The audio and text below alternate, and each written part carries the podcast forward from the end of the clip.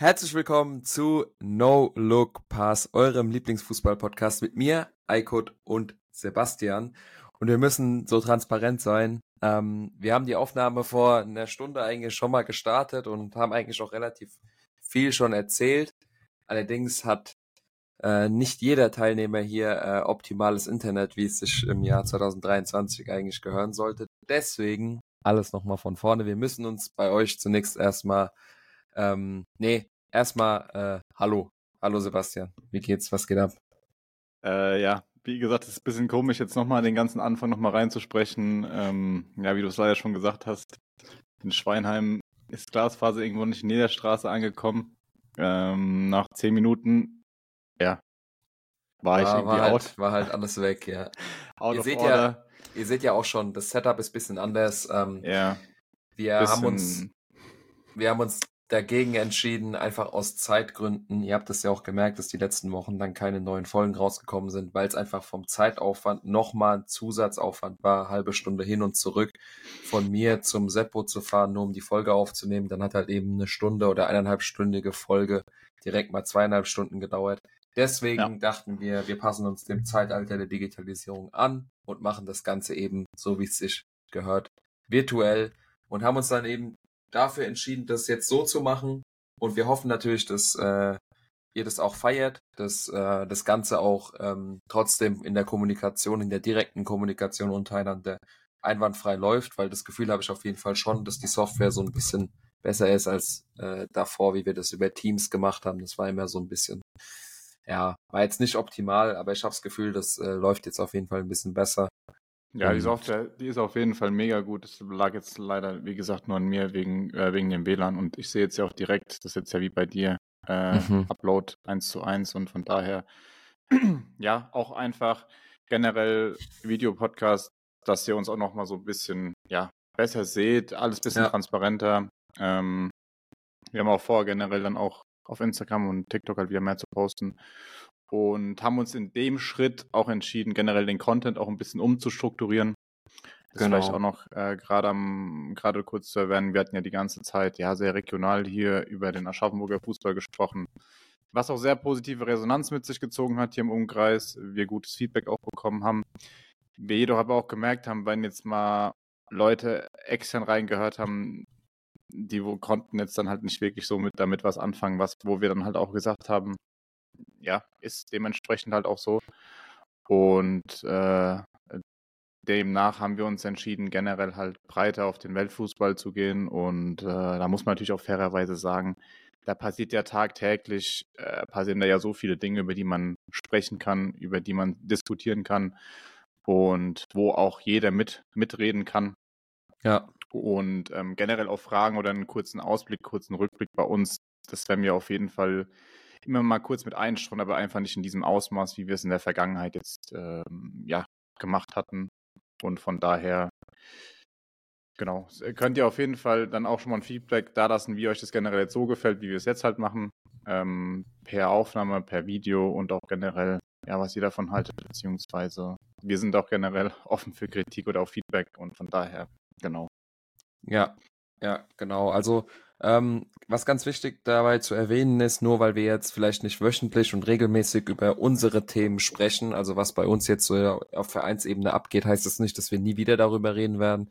Wenn es natürlich irgendwas gibt, wie beispielsweise nach einer Hinrunde oder zur Winterpause, wenn da mal wieder quasi auch von eurer Seite über Instagram könnt ihr uns immer gerne Fragen stellen, um da spezifischer darauf ein, eingehen zu können, äh, werden wir weiterhin machen. Aber wie jetzt äh, der Sepp auch schon erwähnt hat, ist es einfach so, dass im Weltfußball in der Woche 15 aktuelle, sehr interessante Themen passieren, während eben im Amateurbereich bei uns in der Region in drei Wochen vielleicht mal ein Thema aufploppt, was relativ spannend zum Behandeln wäre.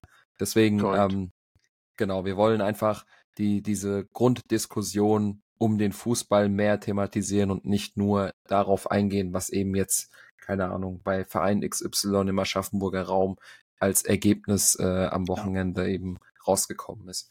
Und äh, dementsprechend haben wir uns entschieden, den Content eben ein bisschen anzupassen. Wir haben jetzt äh, den Aufbau des Podcasts folgendermaßen. Wir werden ab der nächsten Folge dann auch immer die Fragen von euch primär wahrscheinlich zu Beginn des Podcasts thematisieren. Da werden wir einfach immer eine Story machen, wo wir dann quasi alle eure Fragen sammeln, ähm, die dann natürlich auch wahrscheinlich zu den aktuellen Themen passen, aber notieren uns auch selber so die interessantesten Themen der Woche raus, ähm, haben das diese Woche natürlich auch schon gemacht, einfach im Zuge der Vorbereitung, was eben aktuell so abgeht.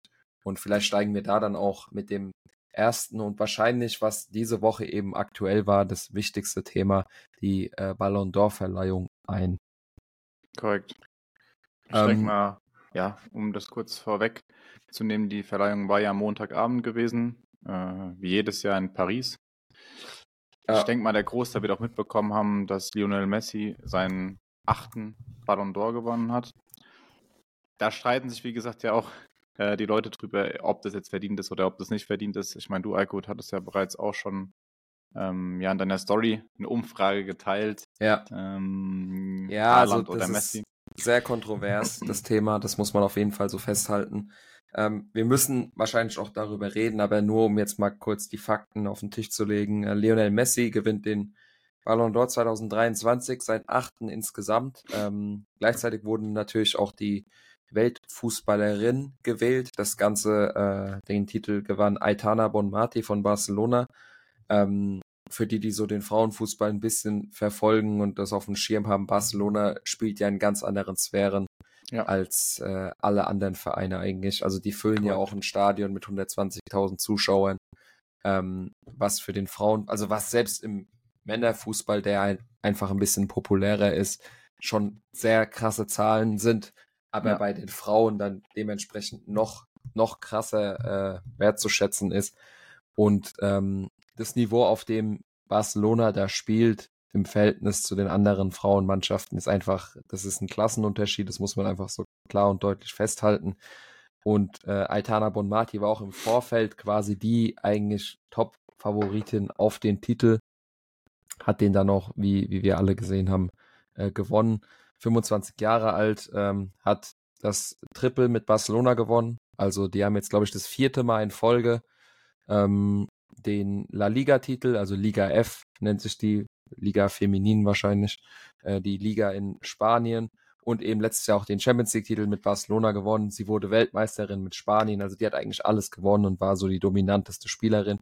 Die letzten Jahre war es ja Alexia Puteas, die jetzt äh, zweimal in Folge Ballon d'Or gewonnen hatte, auch bei Barcelona, hatte aber dieses Jahr, glaube ich, viel mit Verletzungen zu kämpfen und Aitana Bonmati war dann so ein bisschen, ja, wie so ein Iniesta im ja, Herrenfußball damals. Rechts, rechts Sechser so, ne? Oder ja, ja, also sehr zentral Mittelfeld. Genau. Zentrales Mittelfeld und sehr, sehr gute Zahlen aufgelegt. Äh, ich glaube, ich hatte es mir aufgeschrieben oder irgendwo mal gesehen, dass die ja, muss ja. vor allem auch sagen, im Champions League-Finale nach 2 Rückstand gegen VfL Wolfsburg. Ja. Äh, ich glaube, ich glaube, zur Halbzeit stand es noch 2-0, beziehungsweise ich hatte mir es auch kurz aufgeschrieben. Ja, ja, also ähm, Wolfsburg ist, ist war 2-0 vorne mit genau. Alexandra Popp und Pajor, die ja auch in den Top 10, glaube ich, drin war, oder in den Top ja. 20, äh, in Führung gegangen und dann noch 4-2 verloren oder 3-2, ich weiß gar nicht. Die haben dann relativ schon nach der Halbzeit zwei Tore gemacht ja. und dann ja. Ich glaube, eine Vorlage von Bon Marti war, also eine, wenn nicht sogar zwei, ja. äh, war dabei. Und äh, ich habe mir auch mal ein bisschen was angeguckt von der, also technisch überragend. Schon und super, ja. auch im Vorfeld, wenn man so ein bisschen so die Berichterstattung durchgelesen hat, hat man auch, war eigentlich klar, dass die, dass die den äh, sehr wahrscheinlich gewinnen auf jeden Fall. Auf, ja. Und das Ganze ist geschehen. Sie ist äh, 25 Jahre alt.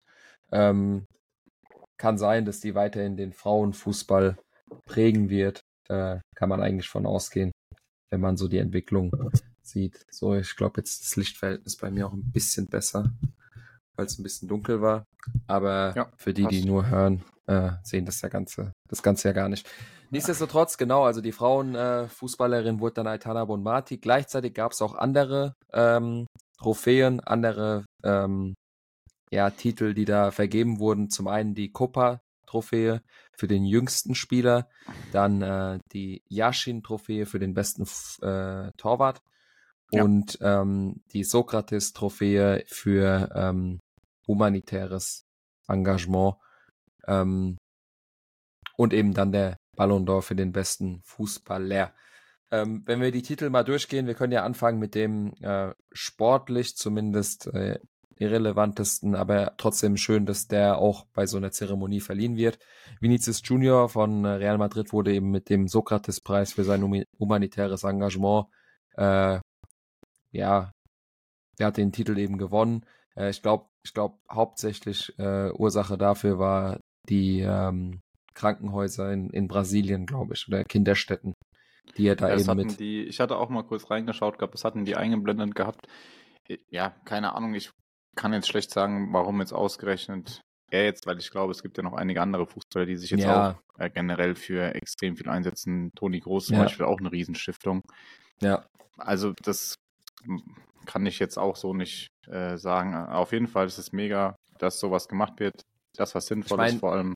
Das ist ja in dem Moment ist es ja scheißegal, wer den gewinnt, weil du kannst ja. es ja nicht werten. Du kannst ja genau. nicht sagen, ja, das, was genau. Vinicius macht, ist besser als das, was Toni Kroos macht. Es ist schön, dass Fußballer sich dafür einsetzen. Es ist auch schön, dass Korrekt. sowas eben eine Bühne bekommt. Korrekt. Aber ähm, das ist halt genau. schwierig zu greifen, wie das jetzt gewählt worden ist. Oder also, ist, ja auch, ist ja auch, wie gesagt, ist ja auch, ist ja auch, ist, ja, ist ja auch egal. Hauptsache, wie du schon gesagt hast, äh, genau. es wird was gemacht.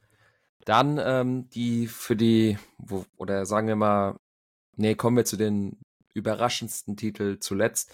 Ähm, die Gerd Müller-Trophäe kam dann als nächstes. Also ich weiß gerade nicht, wie die chronologische Reihenfolge war, aber da wurde quasi der beste Torschütze äh, geehrt. Mm, und das äh, ging dann eben an Erling Haaland mit 56 Toren wettbewerbsübergreifend ja. für Manchester City, 36 in der Premier League, ich glaube 13 oder 12 in der Champions League und der Rest dann eben in äh, FA Cup und ja. ähm, im Carabao Cup. Absolut verdient. Ähm, hatte ja auch einen legitimen Ballon d'Or Case, aber war dann eben, ja, dazu kommen wir glaube ich später nochmal zu sprechen. Ähm, dann Copa-Trophäe, früher hieß es äh, Golden Boy, unter anderem äh, berühmt berücksichtigte äh, Sieger des äh, Golden Boy, Mario Götze, Renato Sanchez, äh, die letzten Jahre dann Petri, danach Gavi und eben dieses Jahr Jude Bellingham. Ja. Ähm, ob Bellingham oder Musiala war mir an der Stelle eigentlich relativ egal. Ich finde, das sind beides so die krassesten Talente und die besten, ähm, die so die Zukunft mit sich bringt. Und äh, ich persönlich hätte eigentlich gedacht, dass äh, Musiala oder meine persönliche Meinung ist, dass Musiala rein in der Saison 22, 23, was ja die Bewertungsgrundlage für mhm. den, für den Ballon d'Or und für alle anderen Titel war, eigentlich eine bessere Saison gespielt hat als Bellingham bei Dortmund. Aber wenn man jetzt vor allem die letzten Monate noch mit betrachtet und am Ende ist es auch scheißegal. Nächstes Jahr gewinnt Musiala den Golden Boy und dann ist, dann ist alles gut. Also, Eben, ja. Ich fand das eigentlich auch noch ganz cool, so wie Bellingham wurde ja dann vorgeholt und die haben ja noch in, in England bis zur U19 oder so zusammengespielt und dann haben, ich weiß nicht, ob du es gesehen hast, haben die noch ein Bild eingeblendet, ja. wo die beiden nebeneinander in der Kabine gesessen haben. Ja, war ich ja. auch noch ganz, ähm, ja, ganz, auch ganz äh, cool fand, dann hat Musiala ja extra noch ein Video oder wurde ja ein Video aufgenommen, wo dann vorgespielt wurde, weil die Bayern-Spieler, die haben wir heute Pokalspiel, die sind, ich glaube, da war gar keiner da gewesen. Nee, ähm, nee. Wurde das Video eingeblendet und ich glaube auch ganz ehrlich, ob das jetzt Musiala geworden wäre oder Bellingham, ich glaube, der Musiala ja, wäre Ich meine, so, so prestigeträchtig ist dieser, ist die Trophäe ja. dann ja auch nicht. Genau. Jeder weiß, dass Musiala und Bellingham eben die nächsten großen Talente sind und ob der eine jetzt die Trophäe kriegt und der andere nicht, ist, glaube ich, genau. am Ende auch nicht so wichtig. Ich, ähm, die erste Überraschung oder was relativ kontrovers war, war dann tatsächlich meiner Meinung nach die Yashin-Trophäe für den besten Torhüter. Die ging eben an Emiliano Martinez, der selbstverständlich auch eine überragende WM gespielt hat in Katar 22. Ähm, spielt bei Aston Villa. Aston Villa spielt auch eine solide Saison. Auch ja. letztes Jahr wahnsinnig schlecht unter Unai Emery. Aber ein Torwart wie Ederson oder Thibaut Courtois habe ich persönlich eigentlich jetzt vor Emiliano Martinez gesehen. Ja, ich bin auch der Meinung, hätte er den Ball in der letzten Minute nicht gehalten, dann hätte er Ich meine, den durch. krassesten Save des Jahres ja, hat, er gemacht, hat er gemacht und er hat, war maßgeblich vielleicht der zweitwichtigste Argentinier am Titelgewinn. Ähm, und das ist auch alles schön und gut und äh, dass die WM eben einen bisschen größeren Faktor in der Gewichtung hat. Da sieht man ja dann auch, wer beim Ballon d'Or als Sieger rausging. Aber ja, es, ja, Also ich finde, das war vielleicht so das Kontroverseste, dass Emiliano Martinez eben der beste Torwart gewählt wird. Wobei er ja auch bei, wie, wie gesagt, er macht einen guten Job bei Aston Villa, wurde siebter in der Premier League, was in der Premier League schon gut ist. Hat ja, äh, in der WM, Absolut. ja. Aber verstehe ich, wenn dann zum Beispiel so das Ederson-Fanlager sagt, wie kann das sein? Aber gut. Und dann äh, der Ballon d'Or eben an den 36-jährigen Lionel Messi, der eben als Kapitän die WM für sein Land gewonnen hat und natürlich auch maßgeblich daran beteiligt war. Äh, ich glaube vier, nee, ich glaube, wie viele Tore? Sechs, sieben vielleicht, oh, vier vom, vom Elfmeterpunkt. Ja. Ähm, auf jeden Fall auch mit den Assists gegen Kroatien oder gegen die Niederlande maßgeblich daran beteiligt. Dreh- und Angelpunkt der Mannschaft und absolut sieben, geisteskrankes, sieben, Tore, sieben Tore, genau. Absolut geisteskrankes Turnier gespielt und verdient dann auch äh, Weltmeister geworden. Und ähm, anscheinend ist das quasi, wie bereits erwähnt, wichtiger gewesen, sonst wäre es nicht so zu dem Resultat gekommen, als zum Beispiel die Champions League, dass dann Lionel Messi eben mit dem, mit dem achten Ballon d'Or seiner Karriere geehrt wurde an dem Abend. Und ja, Erling Haaland wird damit Zweiter, hat alles äh, auf Vereinsebene gewonnen, hat den Premier League Torrekord geknackt. Aber ähm, ja, das natürlich ist die Diskussionsgrundlage hoch. Es wird so viel diskutiert, es wird jedes Jahr über diesen Titel diskutiert. Ähm, man muss dazu sagen, Lionel Messi hat auch die Liga A gewonnen und hat 16 Tore und 16 Vorlagen aufgelegt. Deswegen, wir reden hier nicht von der Saison, wo Lionel Messi nur die WM gewonnen hat und sonst nichts gemacht hat. Klar, in der Champions League ist er abgetaucht, äh, sang- und klanglos, eigentlich gegen Bayern ausgeschieden. Ja. Aber ja, ja, Wie, wie, du schon gesagt hast, ich glaube halt ganz einfach, so, das waren halt zwei Gesichter bei der WM, der Messi und äh, bei PSG, weil ich glaube auch ganz viele, wie du gerade gesagt hast, die 16 Tore und die 16 Assists, die gehen halt ganz schnell unter. Ja, ja. Ähm, weil wir, wir ja auch gemerkt haben, dass er sich dort halt überhaupt nicht wohlfühlt und nicht so wirklich den Drive hatte, wie es ja. bei Neymar ja genau. Also das, das war ja irgendwie. Dass es in der Mannschaft nicht läuft, war klar. Das ist ja auch kein Zufall, dass dann so viel individuelle Klasse nichts erreicht, sportlich. Absolut, absolut. Und dann, wie du auch gesagt hast, dass da lässt sich immer drüber streiten. In den vergangenen Jahren war es ja genauso gewesen. Ich meine, das ist genauso wie Ribery zum Beispiel, ich glaube, das waren 2013. 2013, doch, ja. Da hat er auch da hat Ronaldo dann gewonnen. Er ja. hat auch ein anderer gewonnen, so, ne? Also, ich frage mich halt nur jetzt auch bei Erling Haaland, das, gesagt, es gibt immer zwei Meinungen. Du gewinnst eigentlich alles, schießt mit Abstand die meisten Tore und es gewinnt aber derjenige, der die WM zum Beispiel einfach nur gewonnen, also übertrieben, einfach nur die WM gewonnen hat, so, über, so übertrieben gesagt, was natürlich auch geisteskrank ist, und der wichtigste Titel, aber ja, es, ist, es, geht, es geht halt bei so Awards und ähm, ich glaube, das äh, da ist dann so die Diskussionsgrundlage oder ja, es geht halt immer ums Narrativ. Es ist inzwischen wie im US-Sport, es geht immer ums ja. Narrativ und wir haben hier quasi den größten Fußballer aller Zeiten, der dann eben sein Ziel ganz kurz vor Karriereende erreicht und jeder hat bei Messi immer gesagt, ja, der ist krass und der ist gut, mhm. aber dem fehlt der WM-Titel und am Ende holt er es und das Narrativ ist einfach riesig, dass er dann quasi in dem Alter mit dieser Performance dann auch wirklich maßgeblich daran beteiligt ist, dass Argentinien Weltmeister wird. Das erste Mal seit Maradona. Und ähm, das absolut, ja. Da geht es dann eben um die Geschichte und dann ist es egal, ob jetzt ein Norweger, äh, der beim mit Abstand auch besten Team der Welt spielt, im Sturm die meisten Tore macht. Muss ja. man ja auch dazu sagen. Nee, also, das stimmt schon, ja. Die, ähm, es gibt ja auch so die, die Cases von wegen, ja, dann hätte 2010 Iniesta gewinnen müssen, was Messi rein fußballerisch damals schon abgezogen hat. Das haben mhm. wir davor so noch nie gesehen. Und man muss halt so ehrlich sein und ich will es jetzt auch gar nicht kleinreden und er ist der beste Stürmer der Welt. Aber die Tap-Ins bei Man City, wenn du da jetzt statt Haaland Erik Maxim Choupo-Moteng hinstellst, macht er keine 36 Tore, aber der macht ja auch über 22 Tore. So. Das haben wir bei Bayern gesehen und in der geölten Maschine Manchester City wage ich mal zu bezweifeln, dass ein anderer Top-Stürmer nicht auch äh, ähnliche Zahlen auflegen kann. Das, natürlich bricht nicht jeder die Rekorde, aber ja. ich hoffe, es, ihr versteht, was ich da meine. Aber ja, so, so viel dazu. Also Erling Haaland von Manchester City wird Zweiter, Kylian Mbappé wird Dritter bei den Männern und äh, bei den Frauen eben Sam Kerr und äh, Salma Paraluelo äh, Zweiter und Dritter Platz. Ähm, so viel, so viel zu der, zu der Verleihung. Also klar, wie jedes Jahr, Diskussionen sind immer nach so einer Ballon d'Or-Verleihung ja, riesig. Ist ja normal. Aber ich denke jetzt aber mal, die Diskussionen werden sich jetzt in Zukunft erledigt haben, weil jetzt wird kein Ronaldo und wird kein Messi mehr. Äh, genau, jetzt können wir uns auf die nächste Generation von äh, irgendwelchen zwei Spielern, die dann mit ihren Fernlagern ja. sich gegenseitig haten. Ich habe nur so lustige Memes gesehen, wo äh, auf Instagram, wo so äh, einer gesagt hat, so wie der Art Tagesschau 2033, Haaland schießt irgendwie 60 Tore, gewinnt alles, Messi Kreisklasse in Argentinien, schießt 15 Tore und wird trotzdem Ballon d'Or. Yeah. Also das ist ja auch immer ganz lustig halt so, ne?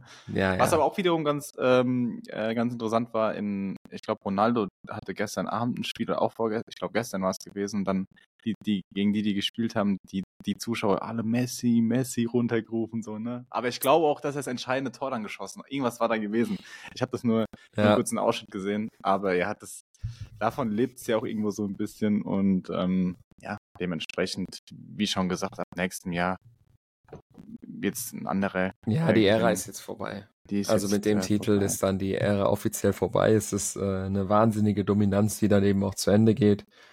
Ja und acht Ballon d'Or über einen Stretch von 2009 bis 2023. Ähm, ich glaube, das wird es in der Form nie wieder, nie wieder geben. Das ist schon unfassbar. So lange auf einem Peak performen. Echt äh, Wahnsinn. Unglaublich, unglaublich, ja. Ja. Genau. Ja, würde ich sagen, das Thema können wir eigentlich soweit.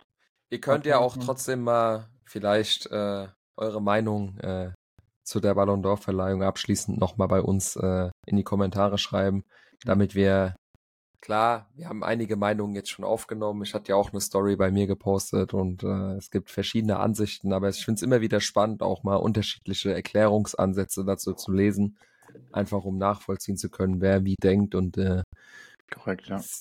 Ist auf jeden Fall immer sehr spannend. Kommen wir nun ähm, zu einem Thema, was sich auch die Woche ereignet hat. Also wie gesagt, es gab einige Themen. Ähm, wir hätten jetzt auch spezifischer auf das Klassiko eingehen können, wie Jude Bellingham ja. eben weiter die Zahlen auflegt und äh, die nach 1-0 Rückstand noch 2-1 gegen äh, Barca gewinnen.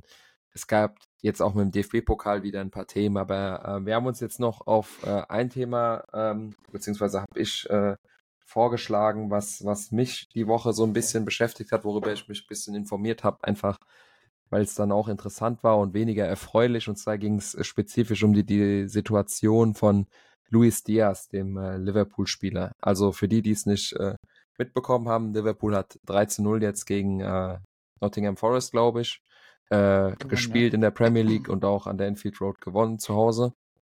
Allerdings war das so ein bisschen Nebensache und die Feierlichkeiten waren jetzt auch nicht so, ähm, also Groß. die sahen relativ bescheiden aus. Und ja. zwar Hintergrund des Ganzen, äh, Luis Diaz, der sich eigentlich in die Starthelf gespielt hatte, war jetzt an diesem besagten, wann war das, am Wochenende irgendwann, ja, eben nicht mit Samstag. dabei, weil tatsächlich, äh, ja, Samstag war Spiel und Freitagabend ähm, kam dann die Info rein, dass seine Eltern in äh, Kolumbien äh, entführt worden sind. Also ja. die wurden gekidnappt. Ähm, ich habe mir einiges dazu rausgeschrieben, um da jetzt nicht irgendwas Falsches zu erzählen. Also ähm, hier, während Liverpool bis auf drei Punkte an den Tabellenführer Tottenham herankam, wartete der ehemalige Angreifer aus Porto zu Hause in Crosby im Norden der Stadt auf Nachrichten über seinen Vater Luis Manuel, der mhm. am Samstag in der Stadt Barrancas in der Region La Guara, dem nördlichsten Teil Kolumbiens, entführt worden war. Also ähm, das war dann tatsächlich Samstag, also an dem Spieltag, äh, wurden die Eltern von Luis Diaz entführt. Die Mutter konnte gefunden werden. Und zwar äh, heißt es, seine Mutter Kilenis Marulanda wurde nach lokalen Berichten und Behördenangaben ebenfalls von bewaffneten Motorradfahrern entführt, hm. konnte aber unverletzt gerettet werden, wie auf dem Social Media Account des kolumbianischen Präsidenten Gustavo Petro zu lesen war. Ja. Also, ähm, ich meine, man kennt Kolumbien von mhm. Narcos und mehr nicht. aber dass es immer noch da so abgeht, ist wahnsinnig schockierend und das dann klar ein Fußballprofi erwischt, ähm, lenkt halt auch nochmal einiges mehr an Aufmerksamkeit auf die Thematik. Ich finde es krank, dass heutzutage noch äh, dort das so abgeht. Also ich kann mir vorstellen, da geht es halt jetzt bestimmt um Erpressung oder so. Also die sind ja nicht dumm und entführen bestimmt nicht von irgendeinem armen 24-jährigen Kolumbianer die Eltern, sondern die wissen genau, um wen es sich da handelt. Und ähm, ja, ich habe äh, ja, zusätzlich dazu, also man hat ja auch gesehen, äh, Diego Jota hat das 1-0 gemacht und dann mit dem Luis Diaz-Trikot mhm. quasi gejubelt. Ähm, ich bin gespannt. Wir haben jetzt, ist ja jetzt einige Tage her, heute ist, heute ist Mittwoch. Und ich glaube, dass der Vater bisher noch nicht äh, gefunden wurde. Der ist immer also noch nicht gefunden, ne? Ich hatte noch keinen, also noch keine neuen News, dass da. Ich hatte das auch noch mitbekommen, dass ich glaube, die waren an der Tankstelle gewesen. Also, mhm. also wie ich mich vorbereitet hatte und gelesen ja. hatte. Also in diesem Barrankas, in diesem Ort und in dieser Stadt. Und dann wurden die quasi von diesen ja, bewaffneten Männern auf Motorrädern angesprochen, dann in irgendein Auto reingezogen und dann weg. Und keine Ahnung, wenn die, irgendwie müssen die ja die beiden dann auch getrennt haben, weil wenn nur die Mutter gefunden wurde, äh, ja, also, denn normalerweise sind beide ja zusammen gewesen, wenn wäre der Vater ja auch äh, mit dabei gewesen. Also, ja, es ist total, ich habe keine ich hab, Ahnung, das ist krank. Ich habe nur zusätzlich hier noch von einem kolumbianischen Innenminister, Innenminister ein Zitat gefunden von Luis Fernando Velasco, äh, der gab zu, dass er befürchtet, dass Luis Manuel, also der Vater von Luis Diaz, über die Grenze ins benachbarte Venezuela gebracht worden könnte. Okay, okay. Was ja dann die ganze Thematik nochmal um einiges kom ja. komplizierter machen würde. Ähm, der, äh, ich glaube, das ist dann der Innenminister. Ich bitte alle Menschen in La Guara, uns zu helfen und, und uns alle Informationen zu geben, die sie bekommen können. Was mit Lucho Diaz gemacht haben, betrifft nicht nur Lucho, sondern ganz Kolumbien und ganz Kolumbien muss reagieren, sagt er vor Reportern. Die Suche nach Diaz Vater ist auch die Suche nach dem Helden des Fußballers. Also ähm, man kriegt auf jeden Fall mit, wie solidarisch die äh, Präsidentschaft und die Innenminister quasi auch zu der Thematik stehen und dass äh, sie auch hinter Luis Diaz stehen. Man kann an der Stelle natürlich nur das Beste wünschen und hoffen, dass sich das Thema so schnell wie möglich klärt. Ähm, und Luis Diaz dann auch sportlich Liverpool und auch eben seiner Karriere wieder den vollen Fokus legen kann. Unabhängig davon, dass der ja extrem formstark in die Saison gestartet ist. Also ich, ich wollte es gerade sagen, weil der Start der Saison war ja echt gut gewesen. Und, ja, ähm, und auch Liverpool Liverpool ja. hat ja auch im Verhältnis zu den letzten, zum letzten Jahr dann jetzt wieder ein bisschen die Kurve bekommen. Ähm, ja. Die Premier League ist auf jeden Fall wieder sehr ausgeglichen, was das angeht. Aber ja, das Thema äh, wollten wir an der Stelle einfach mal ansprechen, um, um so ein bisschen Augenmerk auch auf so Themen zu legen und nicht nur immer Friede, Freude, genau. Eierkuchen zu behandeln. Absolut. Ja, aber wie gesagt, ich hatte dann auch noch kurz ein Interview oder ein Zitat von Jürgen Klopp gesehen gehabt. Ich glaube, der hat es sogar auch erst in der Nacht erfahren oder ja. weil er gemeint hat, dass die Nacht halt relativ besorgniserregend war, was ja auch verständlich ist.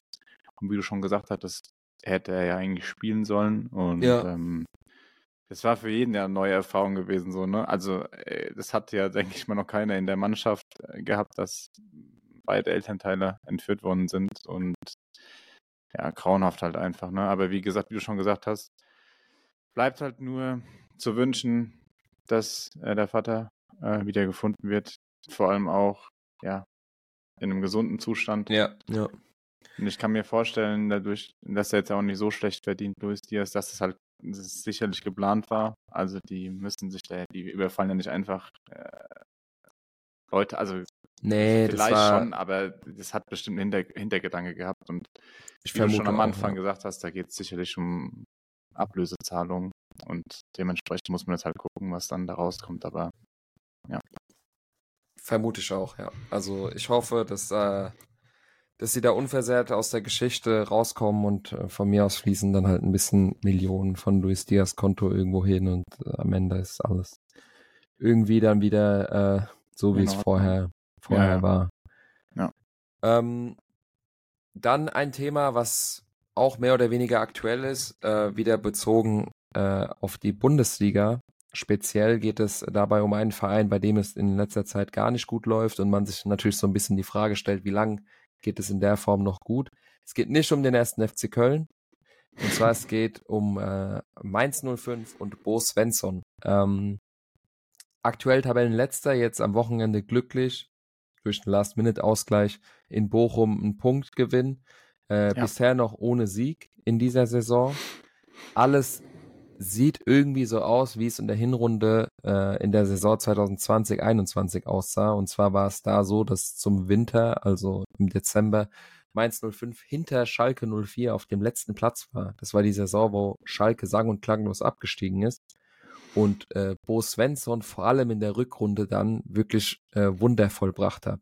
Also vielleicht nur, um mal ähm, so ein bisschen äh, euch da abzuholen.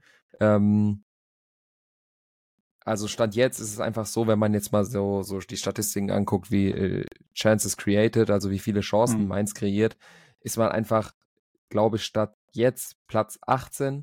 Und wenn man sich irgendwie Chancen erarbeitet, vergibt man diese auch. Also es sieht alles andere als rosig aus. Ähm, damals einfach als Sven äh, Sven sage ich schon, Bo Svensson, Bo Svensson. Äh, im Januar 2021 kam, war es so, dass äh, die Mannschaft sechs Punkte aus 14 Spielen äh, hatte. Wobei ich mich frage, im Winter kam Aber, der vor also, Winter? Ich bin mir, also ich habe jetzt auch nur, ich muss halt ein bisschen hin und her sitzen, weil ich jetzt ja Location gewechselt habe, aber ich hatte mir aufgeschrieben gehabt, ähm, Mainz war in der Hinrunde punktgleich mit Schalke gewesen. Also sie hatten ja. beide sieben Punkte. Ähm, bisschen besseres Torverhältnis halt. Wann, wann Bo Svensson jetzt genau gekommen ist, das kann ich dir jetzt leider so nicht sagen. Ich meine, ich im, im, Januar 2021 steht hier drin. Ähm, ja. Dann, dann, genau. Ich habe hab mir aufgeschrieben, sechs Punkte aus 14 Spielen, wahrscheinlich mhm. aus den letzten 14 dann in der Hinrunde die sechs ja. Punkte.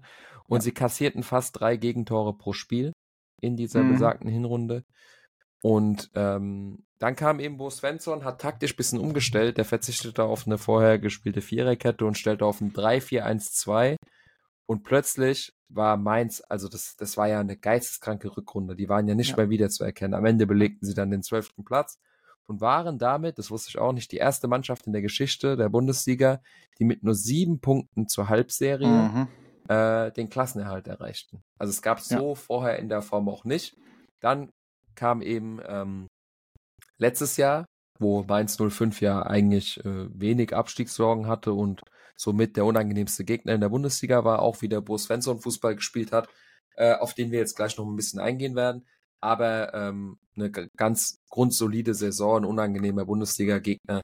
Ähm, ja. Mainz 05 war eigentlich relativ stabil. Dieses Jahr eben nicht mehr wiederzuerkennen. Und man hat irgendwie so dieses Gefühl, dass der, dass der Fußball, den Mainz 05 spielt, der extrem auf Gegenpressing beruft, also äh, mhm. beruht. Das ist ja, Mainz ist ja nur so eine Mannschaft, wenn die den Ball haben, wissen die gar nicht, was sie damit machen sollen. Und je mehr Ballbesitz der Gegner hat, desto mehr liegt denen das. Also die sind einfach eine wahnsinn, wahnsinnig gute Pressing-Mannschaft. Ähm, und dementsprechend äh, sind die, die wurden letztes Jahr Achte. Ja, krass. Und ähm, die hatten zum Beispiel, was, das, das siehst du auch immer in den Passquoten von Mainz 05, mhm. die sind immer katastrophal, weil die so oft vertikal spielen und immer ja. quasi den Ballverlust auch riskieren. Aber hat er eben auch zur Folge, wenn die Bälle dann in die Tiefe ankommen, ergibt sich über eben letztes Jahr Johnny Burkhardt, Karim Onisivo, Ludovic Ajork, mhm. der letztes mhm. Jahr auch überragend und sehr wichtig war, ergeben sich dann eben viel mehr äh, Chancen. Und ähm, ja, also Wahnsinn, wie, wie sich dieser Fußball, beziehungsweise der, der, Hauptkritikpunkt bei Mainz 05 ist ja auch der, dass Bo Svensson eben sich was fußballerisch angeht, also jetzt rein sportlich eben irgendwie gar nicht weiterentwickelt hat und der Fußball so ein bisschen ausgelutscht ist, die Liga weiß, was auf sie zukommt und ja. Mainz 05 dann eben nach jetzt neun Spielen dasteht, wo sie stehen. Ja, wobei ich hatte mir auch mal so eine Statistik an, angeschaut auf, auf Kicker. Ähm, also bis zum jetzigen Saisonstand, da wird quasi der Verein verglichen mit dem Durchschnitt äh, von der ganzen Bundesliga halt so, ne?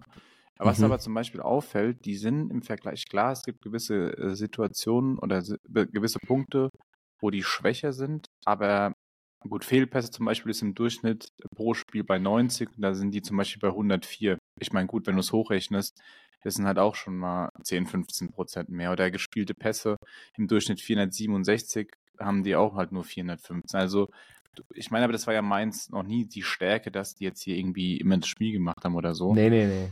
Aber ähm, ja, ich keine Ahnung, ich meine, ich, ich finde es ist schwierig zu sagen, an was es jetzt, an was es jetzt genau hängen könnte, weil ich finde, das ist, wie gesagt, ein grundsolider Verein. Die haben echt gute Spieler drin. Auch mit äh, Martin Schmidt, der jetzt der, ich glaube, sportlicher Leiter ist, so eine, oder Christian Heidel, ich, ich weiß nicht, Heidel, Christian ja. Heidel. Und was macht Martin Schmidt nochmal da? Der ist doch auch, macht doch da auch irgendwas, ne? Ich meine, ja, ich glaube, der, die ah, sind nee, beide Vorstand. Ich habe gerade geguckt, Vorstand Christian Heidel und sportlicher Direktor ist Martin Schmidt. So ist ja. es. Genau, habe ich gerade mal geguckt. Eigentlich auch, hm, ja, grundsolider Verein, weil wenn du überlegst, äh, Jürgen Klopp war dort Trainer, Thomas Tuchel war da Trainer. Und ich glaube jetzt auch nicht, dass Mainz jetzt erstmal so in Panik verfällt und irgendwie denkt, boah, ist genauso wie Freiburg. Äh, Christian Streich würde da auch jetzt, wenn es, da läuft es jetzt aktuell auch nicht gerade so super. Mhm. Aber ich glaube trotzdem, ähm, bei gewissen Vereinen, die haben natürlich so Phasen, ich meine, das kann jetzt nicht dauerhaft so weitergehen, aber die, die, die drehen da jetzt sich am Rad, äh, wie es zum Beispiel auf Schalke oder beim HSV lange so war, ja. nach zwei, drei Spielen, boah, wir müssen Trainer wechseln oder wir hinterfragen alles. Klar wird es da gewisse Punkte geben, äh, wo halt, wo halt, äh, wo halt hinterfragt werden, aber trotzdem ist es jetzt nicht so, dass ich denke, Mainz verfällt jetzt in Unruhe äh, und die äh, ja, hinterfragen ja. jetzt alles, was sage ich mal. Ne? Ich meine, man muss ja auch dazu sagen, ein Trainer arbeitet sich über die Laufe der, also über die Laufe der Spiele, der Jahre eben auch ein gewisses Standing. Und ja. Bo Svensson hat ja Mainz quasi aufgenommen, da waren sie völlig am Boden. Und Correct. was er dann noch aus der Mannschaft rausgeholt hat und quasi den Super-GAU-Abstieg verhindert hat, mit den Mitteln, ja. die eben in der Saison überhaupt noch zur Verfügung standen, ist wahnsinnig gut. Was mir so ein bisschen zu denken macht, ist einfach die Tatsache, dass die Entwicklung vom Trainer Bo Svensson gar nicht, gar nicht sichtbar ist. Ich hatte eigentlich erwartet, dass das der nächste Hidden Gem, der kommt ja auch aus der RB-Schule, meine ich, mhm. ähm, deswegen auch immer Gegenpressing. Das war eigentlich rein von der Erwartungshaltung, dachte ich, Bo Svensson ist tatsächlich so vielleicht nicht auf dem Top-Level, aber Jürgen Klopp, äh, Thomas Tuchel und dann Bo Svensson, also dass Mainz eben weiterhin richtig gute Trainertalente auf den Markt bringt. Aber man hat so das Gefühl, Bo Svensson hat so einen Spielstilplan A. Und wenn der nicht funktioniert, funktioniert gar nichts. Also, mhm. und der funktioniert halt vielleicht zu Beginn, aber jetzt eben nach eineinhalb oder ja, jetzt genau zwei Jahren Bundesliga, äh, hat man eben so ein bisschen das Gefühl, dass jeder weiß, was auf die zukommt, wenn sie eben nach Mainz fahren, äh, sind ja. ein bisschen zu leicht berechenbar, keine Entwicklung, kein Progress und dementsprechend dann der Output, wie es jetzt aktuell der Fall ist. Also, was ich aber gerade mal kurz geguckt hatte, also so wie ich sehe, aus Leipzig, im Leipziger war der nicht Trainer. Der hat das Trainerlaufbahn, was ich jetzt gefunden habe, war tatsächlich A-Jugend bei Mainz. Ist dann nach Österreich in die erste ähm, Liga nach Österreich zum FC Liefering gewechselt und ist dann wieder ähm, also als Cheftrainer nach Mainz gekommen. Aber kann sein, dass er vielleicht hospitiert. Ja, nee, äh, nee. Also FC Liefering, meine ich, ist äh, Ding. Ähm, hier äh, Futterverein von Salzburg. Ach so, okay. Ähm, aber ja, man muss schon sagen, ich weiß schon, was du meinst, weil hm, du hast die Rückrunde ge gesehen, hast du gesagt, boah, was ein Trainer. Aber ja, ja, aber ich bin trotzdem der Meinung, ich würde das jetzt erstmal noch nicht alles so hinterfragen, weil es hatte auch, es hatte Jürgen Klopp und Thomas Tuchel hatten genauso Phasen in Mainz gehabt. Ja. Weißt ja. du, also das war ja nicht so, ich meine, klar, die hatten auch schon längere Trainerhistorie gehabt, äh, Thomas, äh, Jürgen Klopp. Aber Mainz war jetzt ja nie so der Verein, wo du gesagt hast, da nee. ist Top 6 realistisch so. Weißt du, wie ich meine? Die waren nee, ja immer schon nicht, so gefühlt so, die brauchen das so, die sind, also übertrieben, die brauchen dieses Abstiegskampfgefühl so vom, äh, vom, vom Ding her, so auch wenn das ein bisschen übertrieben dargestellt ist, aber ja, ich, mein, also ich, ich glaube ich glaub auch nicht, dass das jetzt quasi ein Stein gemeißelt ist und die definitiv nur noch, also den Turnaround muss ja auch zum Beispiel der erste FC Köln und der äh, Baumgart dann irgendwann jetzt angehen. Und ähm, was ich halt ein bisschen schade finde, ist, dass Mainz halt irgendwie, man hatte jetzt so das letzte Jahr das Gefühl, es geht quasi in eine Richtung und man etabliert sich mehr so als Top-Ten-Verein irgendwie. Und das ist halt jetzt gar nicht mehr der Fall, wenn du halt so einen Saisonstart hinlegst und vor allem auch die Perspektive bei dem, bei den Spielanlagen gar nicht gegeben ist. Man hat ja eben das Gefühl, dass keine Entwicklung da ist und dementsprechend das Ganze so ein bisschen stagniert. Ja. Aber ähm, vielleicht um das Thema dann so ein bisschen ne, abzuschließen, was denkst du, wer, was wird die nächste Trainerentlassung in der Bundesliga? Boah, in der Bundesliga.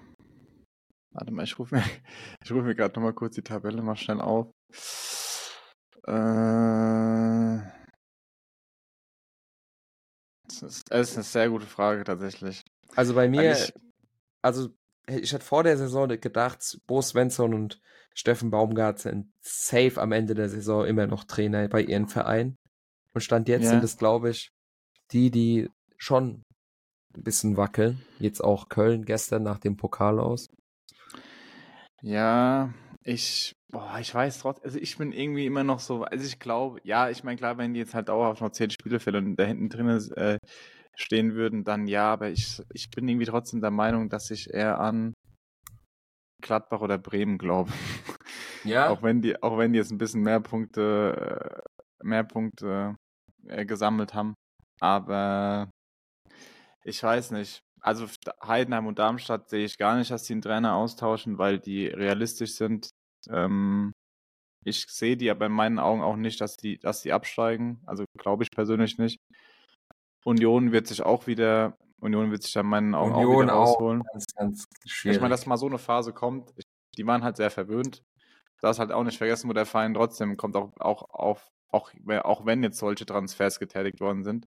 Champions League, du spielst international, ich meine, das haben die zwar letztes Jahr auch schon, aber das kann ja nicht nur dauerhaft so äh, in eine Richtung gehen. Und ähm, trotzdem bin ich der Meinung, wenn du ja auch siehst, was ja auch nochmal kurz zur Union, Hertha BSC hat kein einziges Mal gefühlt das Olympiastadion voll bekommen. Außer wenn es ja. Bayern da gespielt hat. Union ja, Berlin spielt Champions, Champions, League. gespielt. Nein, aber ganz ehrlich, würde Union auch ähm, im Olympiastadion spielen, Bundesliga. Ich wäre der festen Meinung, dass die das auch hinbekommen würden. Ja. Also da ja, ist ja mittlerweile so, äh, diese, diese Fans dort generell, das ist ja, ist ja der absolute Wahnsinn. Und ich glaube, Union ist genauso. Das ging jetzt in den letzten zwei Jahren auch so steil berg, äh, berg, bergauf, die Band das auch ruhig analysieren.